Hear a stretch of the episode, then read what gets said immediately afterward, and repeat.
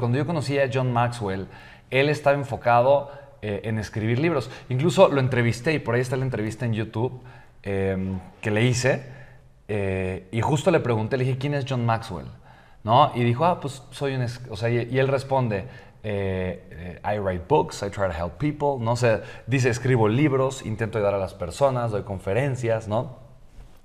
Y ya. Entonces, su, su legado era ese, enseñar de liderazgo a través de sus libros.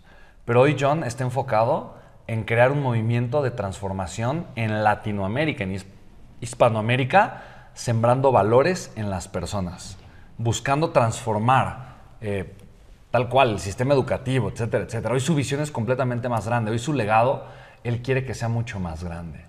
Y eso para mí de verdad se me hace súper emocionante. Entonces yo he visto la transformación también de mi mentor eh, a través de cómo él ha ido cambiando la visión que él tiene respecto a su legado.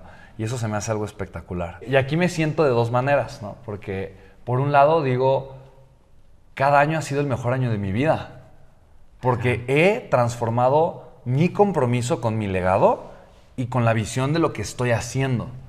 Pero por otro lado, si veo mi vida desde afuera, desde arriba, y veo la línea del tiempo y digo, apenas tengo 32 años y me falta todavía un mundo por hacer y por crear, digo, no he hecho nada, no he hecho nada, estoy bien deslegalizado, no sé, pero me falta legado, me falta, me falta legado. Yo, yo, yo, yo, yo, opino que eh, si hoy fuera el último día de mi vida, me iría feliz por lo que viví, lo que di, lo que entregué. Sin embargo, tal vez diría, ay, ¿por qué no tuve más vida? Porque pude haber ayudado a más personas, pude haber sembrado más amor en el corazón de la gente. Eh, todavía la gente no, no, ha conectado con el amor, todavía la gente no se ama, todavía, eh, y pude haberlo hecho mejor, pude haber llegado a más personas. Entonces, eh, porque me mueve más eso, me mueve más lo que no he hecho que lo que ya he hecho.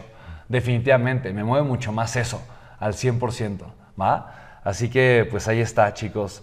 Eh, esperemos que de todo corazón hayan, hayan, hayan disfrutado y crecido. De eso se trata. Gracias, gracias, gracias por estar aquí. Para mí es un gusto enorme y espero que de verdad te haya ayudado al menos a tener una gran idea, al menos a comprometerte con algo muy grande para ti, al menos a mejorar un poquito.